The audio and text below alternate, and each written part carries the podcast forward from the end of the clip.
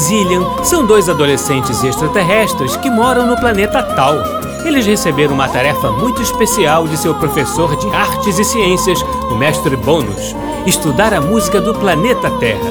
Ele quer saber como um planeta tão rudimentar como o nosso, onde seus habitantes brigam entre si e maltratam a natureza e os animais, pode ter uma música tão desenvolvida.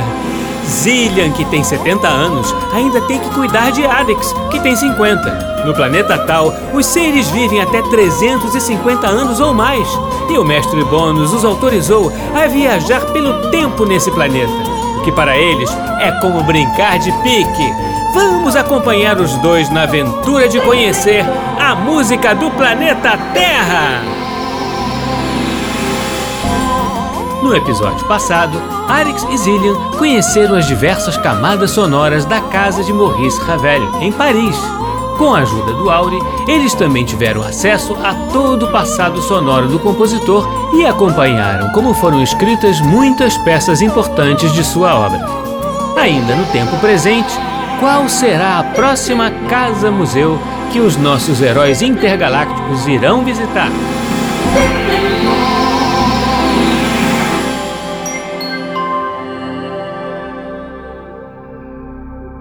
Zillian, Zillian, por favor me diga que não iremos à casa do Sr. Beethoven. Está bem, não iremos à casa do Sr. Beethoven.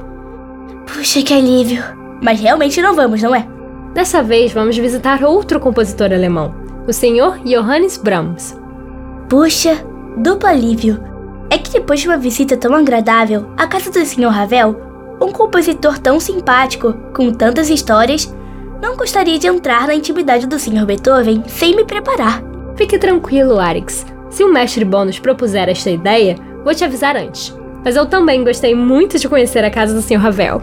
Adorei saber que a casa dele tinha um formato diferente. E quantos objetos bonitinhos movidos a manivela ele colecionava? A princípio, não achei muito boa a ideia dos terráqueos construírem museus. Mas eles são muito legais. Principalmente quando podemos utilizar o Auri. A tecnologia taliriana é demais. Arix, já pode colocar as coordenadas. Está na hora de aterrissar. Temos muito a conhecer hoje. Vamos nos transmutar. É pra já.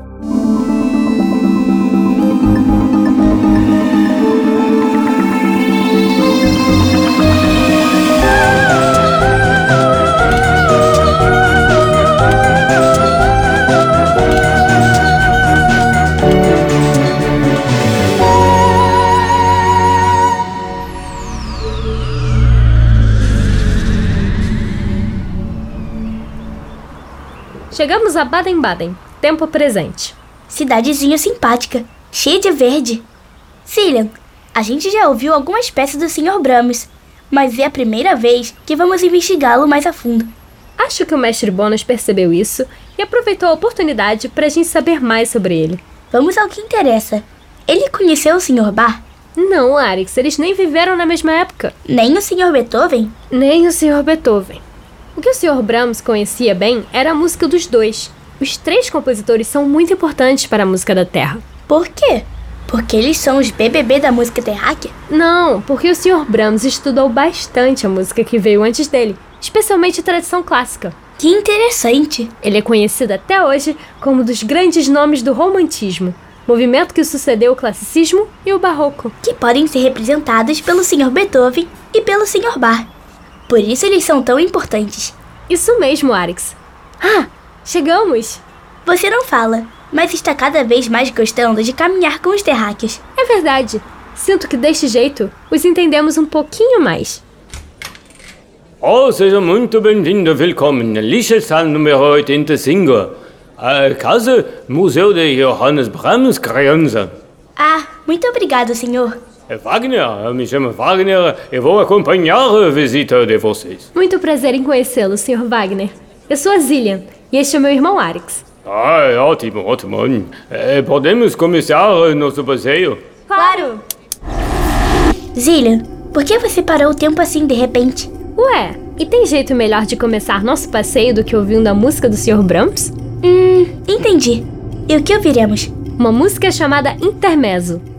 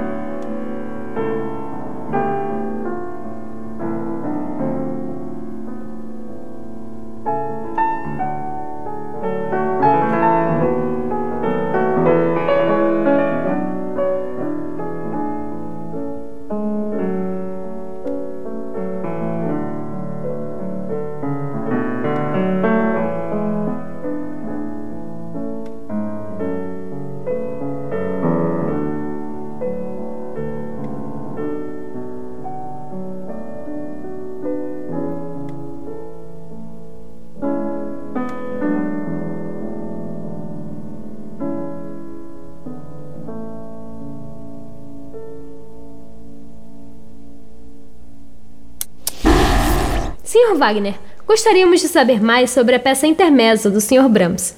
Pode falar um pouco sobre ela? Boa, Zillian. Está craque na utilização do Aure. Ja, o Intermezzo número 2 é uma das seis peças para piano opus 118. Foi um dos últimos trabalhos para piano do solo do compositor. Mas, Sr. Wagner, com uma casa deste tamanho, o Sr. Brahms devia ter muitos amigos. Ja, e muitos amigos músicos. O casal Robert e Clara Schumann são dois mais notáveis. Eles também influenciaram muito a produção musical de Brahms. Arix, seria bem legal que o mestre Bônus também nos propusesse uma tarefa sobre eles. Não conhecemos muito sobre o Schumann. Vamos falar com ele. Mestre Bônus é professor de vocês? Ele é nosso professor de música e arte e ciências em tal. É na Tailândia, Sr. Wagner. na Tailândia. Nossos pais buscaram a melhor educação na Terra para nossa formação musical. Oh, que excêntrico! Eh, Mas vocês são daqui? É, nós somos de tal. Não, não, nós somos da própria Alemanha, de, de Bonn. Nascemos aqui. Mas, Sr. Wagner, é, o senhor ia nos falar que o Schumann tem uma ligação com esta casa. Ja, claro. eh, Brahms morou nesta casa entre 1865 e 1874, por causa de uma indicação da própria Clara Schumann. Era aqui que ele vi- vinha aproveitar os verões. E esta casa é realmente muito bonita, toda branquinha. Ela fica em cima desta colina, com muitas plantas em volta, e tem esse jardim com uma vista para a natureza e a cidade. E a casa é enorme, com muitos quartos, andares. Deve ter uns 10 pianos por aqui. Nein, nein, nein, infelizmente temos apenas um piano disponível para a visita do público, da mesma época em que Brahms viveu na casa. Ah, sem problema, Sr. Wagner. É que os terráqueos gostam tanto de pianos que achei que teriam E vários. por que não começamos o passeio pelos cômodos da casa, Sr. Wagner? É claro, a visitação será feita no sótão, que é onde está permitida a entrada e de lá que fica o lugar mais interessante. Qual? Ah, os cômodos de Johannes Brahms, onde escrevia sua música. Este é nosso maior interesse. Criança, ah, você já conhece a obra dele? Não muito, Sr. Wagner. Lembra que quando estudamos o que era uma variação, Cillian?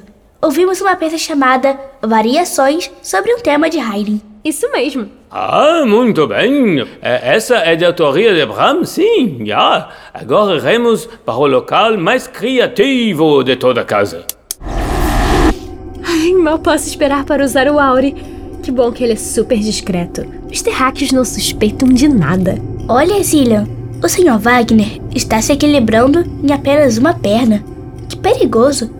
Isso que dá ter somente duas. Arix, posso ativar o Auri? Se você está tão curiosa, vamos logo.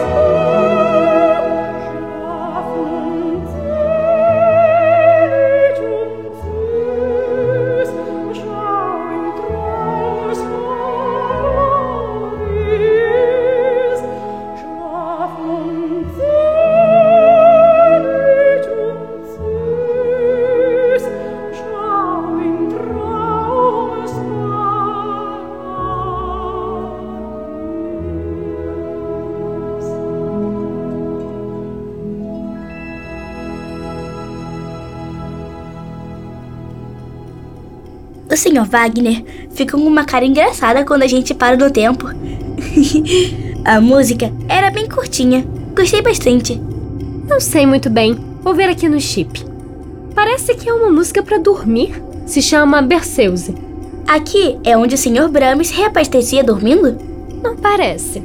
Pelo que vimos em outras ocasiões, os humanos se deitam para dormir em locais macios e altos. Deitar é uma variação de sentar? Acredito que sim. Os humanos esticam todo o corpo e fecham os olhos. Oito horas depois acordam e voltam a realizar atividades. Curioso eles terem uma música específica para isso. Podemos perguntar ao Sr. Wagner? Arix, acho que pode soar um pouco estranha essa pergunta. Que nada, vamos voltar. Sr. Wagner, o Sr. Brahms reabastecia dormindo aqui? Você está perguntando se aqui é o quarto de Brahms? É, acho que sim. Daqui a pouco iremos lá, é um local muito importante também. Então, por que o Sr. Brahms compôs uma música para dormir bem aqui, nesta sala? Como assim? Sr. Wagner, o meu irmão Arix está se referindo à música Berceuse, acredito. A Berceuse? Ah, é alemão uh, Wiegenlied. Uh, Você realmente não conhece esta música? É muito famosa, sua versão original tinha letra, é uma canção, e depois somente a melodia ao piano ficou conhecida. Então as pessoas passaram a cantar a melodia para as crianças. Não, Sr. Wagner. E acho que não deveria ter problema em não conhecermos todas as coisas. Arix? Mas é que essa música é muito famosa. É uma canção de ninar. Muitos pais cantam para os seus filhos na hora de dormir. Tem certeza que não conhecem? Nem de ouvir no rádio e na televisão? Não, não conhecemos. Não precisamos de músicas específicas para dormir. Nós já temos outros jeitos mais avançados. Sr. Wagner, a palavra Berceuse quer dizer canção para dormir, certo? Outros compositores já escreveram músicas assim, não é? Eu, ja, Wiegenlied em alemão. É estranho você falar música para dormir, mas especialmente compositores do século XIX também escreveram este tipo de música. Chopin, Franz Liszt e, e Maurice Ravel. O Sr. Ravel também? Mas não vejo uma finalidade clara para... É um costume de afeto das famílias daqui, Arix. Ah, claro. Por que não damos uma olhada no piano do Sr. Brahms? Ele deve ter muitas histórias. Ja, como vocês já perceberam, esta é a sala de estar azul de Johannes Brahms. É importante que vocês saibam que esta casa se voltou ao principal objetivo do compositor, uma vida dedicada à música e uma escolha voluntária pela solidão. Solidão? Mas o Sr. Brahms não tinha muitos amigos? Ja, tinha amigos, mas era aqui que ele concentrava para escrever sua música. Aqui mesmo é que a primeira e a segunda sinfonias nasceram, assim como a Rapsódia para contralto e algumas partes de um Requiem alemão, é bem aqui neste piano. Que curioso. Interessante. Há muitas outras coisas aqui. Olha, esse busto do Sr. Brahms. Que barba longa ele tinha. E essa mesinha de frente para a janela devia ser onde ele escrevia suas partituras. As cortinas brancas são muito charmosas. Tem alguns quadros espalhados também. E uma pena em cima da mesinha.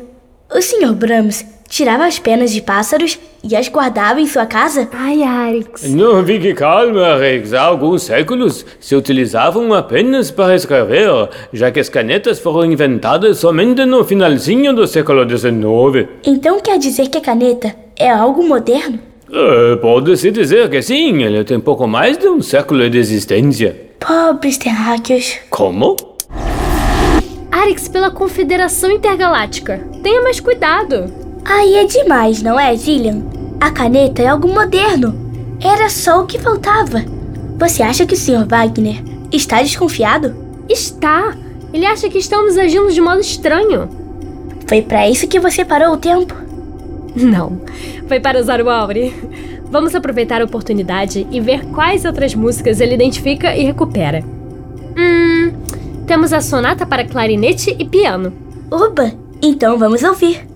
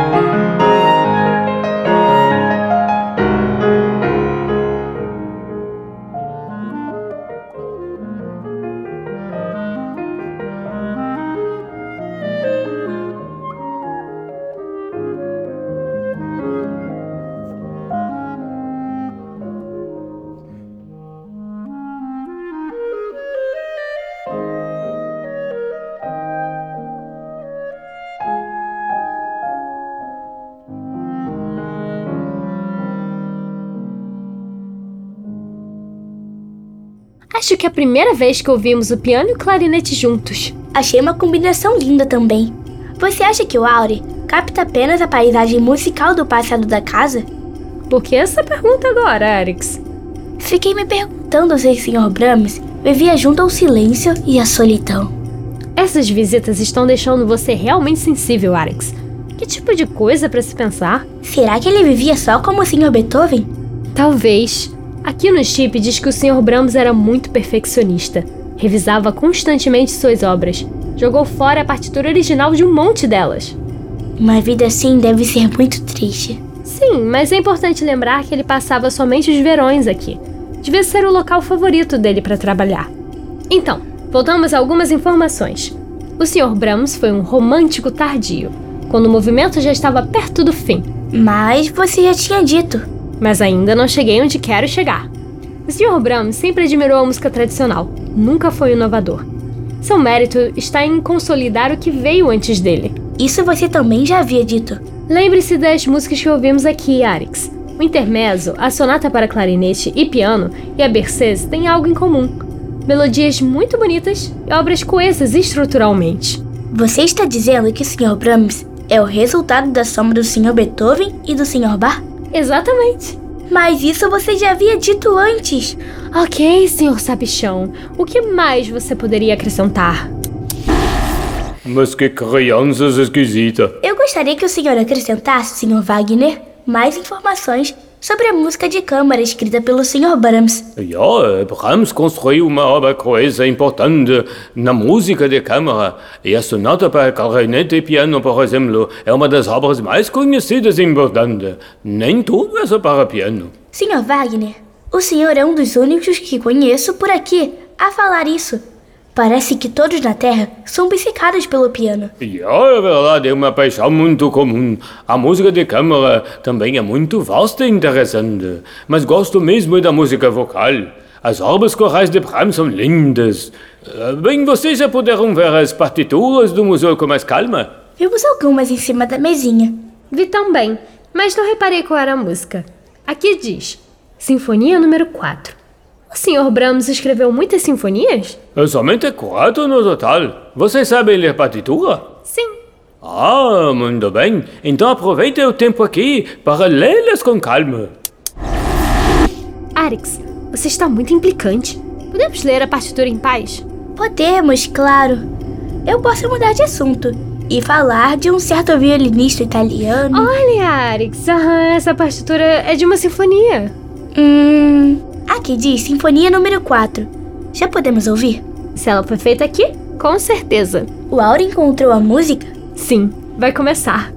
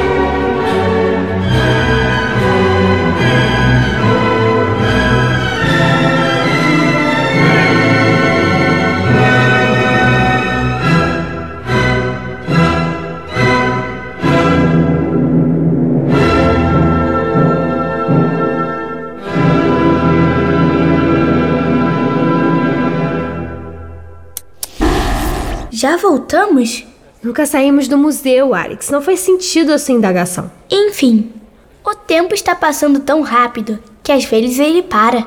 Sr. Wagner, as sinfonias do Sr. Brahms são tão importantes quanto as do Sr. Beethoven? Bem, dizer que uma música é mais importante que outra é difícil neste caso. Mas com certeza Brahms reverenciava a música de Beethoven. Na música sinfônica, Brahms construiu uma obra coesa, mas conservadora, consolidando as tradições mais do que criando inovações. Não falei, Arix. Falou, Zillion, e repetiu várias vezes. O conhecimento que vocês dois têm de música é realmente surpreendente para a idade de vocês, crianças. Enfim, Brahms foi um dos grandes nomes da sinfonia e, de certa forma, continuou a tradição de Beethoven embora sem apresentar novidades estéticas. Quando você fala novidades estéticas, é como se o Sr. Brahms não tivesse criado novas formas de compor as músicas? Já, ele porém aperfeiçoou algo que já existia. E o que vocês estão achando da casa? Até agora, ela é bem legal. Mas acho esquisito pensar que ela só era usada por poucos meses durante o ano, Sr. Wagner. Bem, porque Brahms fez essa escolha, não se sabe bem, mas temos sorte dele ter escolhido um único local para se dedicar à música para um período tão longo. Imaginem se a casa do Sr. Beethoven fosse um museu hoje em dia. Os terráqueos não teriam onde morar. Toda hora ele se mudava. Ok, mas como? vamos para o próximo cômodo, Sr. Wagner. Ah, sim, vamos, vamos. Aqui é o quarto de Brahms. Próxima parede está a cama, uma janela com uma bonita vista e uma pia para a higiene. Era muito comum no século XIX. Então era aqui que o Sr. Brahms se reabastecia dormindo? Como se reabastecia dormindo? Como? Arix! Que foi? Falei algo errado? Não, mas a forma como você fala. Somos terráqueos, se lembra? Ai, filho, está bom. Mas será que vamos encontrar alguma memória musical aqui? Os terráqueos não hibernam todas as noites? É ótima hora para usar o Auri e descobrir. Encontrou alguma coisa? Sim, uma peça chamada Danças Húngaras.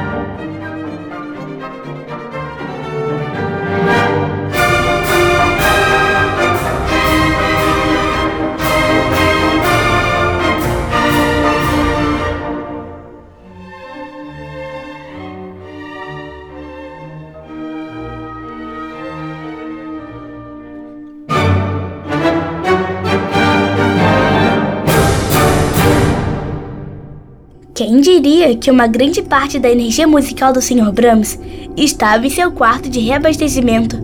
Isso quer dizer que ele tinha um intenso trabalho mental enquanto descansava. Quantos instrumentos ao mesmo tempo?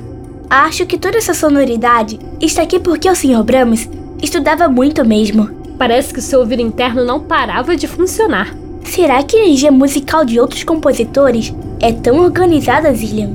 Não sei, mas com tantos instrumentos, algo me diz que o Sr. Brahms foi um excelente orquestrador. Já podemos voltar. É para já.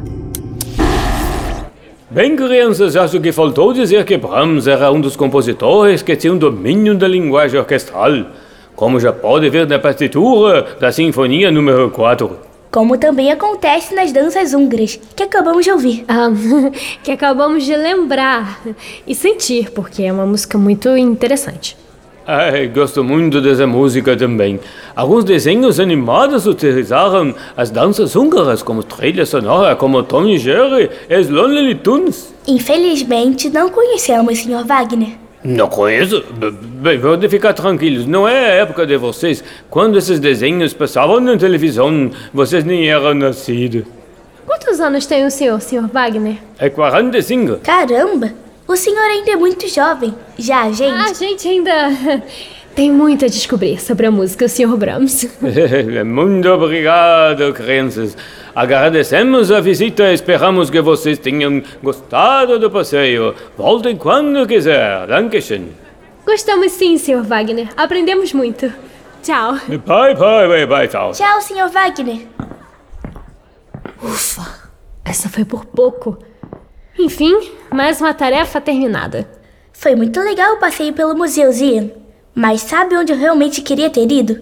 Onde? Na cozinha do Sr. Brahms. Já entendi que muitas músicas terráqueas são criadas onde os terráqueos se reabastecem.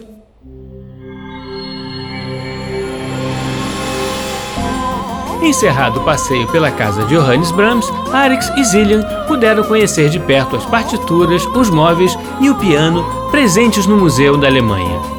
Respiraram o ar musical que inspirou o compositor e compreenderam a importância daquele local para a criação de Brahms. Mas qual será a próxima aventura dos nossos dois amigos?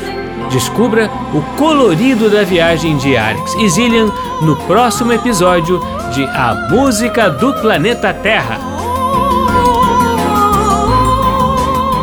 No programa de hoje, nós ouvimos as seguintes músicas de Johannes Brahms. Intermezzo número 2, Opus 118, com Glenn Gould ao piano. Berceuse Opus 49, Wiegenlied, com a Orquestra Nova Filarmonia, sob a regência de Anton Badanho, tendo como solista Renata Tebaldi. Segundo e terceiro movimentos da Sonata para Clarinete e Piano, com Richard Stoltzmann, clarinete, e Richard Good, piano. Primeiro movimento da Sinfonia número 4, com a Orquestra Sinfônica da Rádio SWR, de Stuttgart, sob a regência de Sérgio Celibidache. Dança Húngara número 5, com a Orquestra Festival de Budapeste, sob a regência de Ivan Fischer.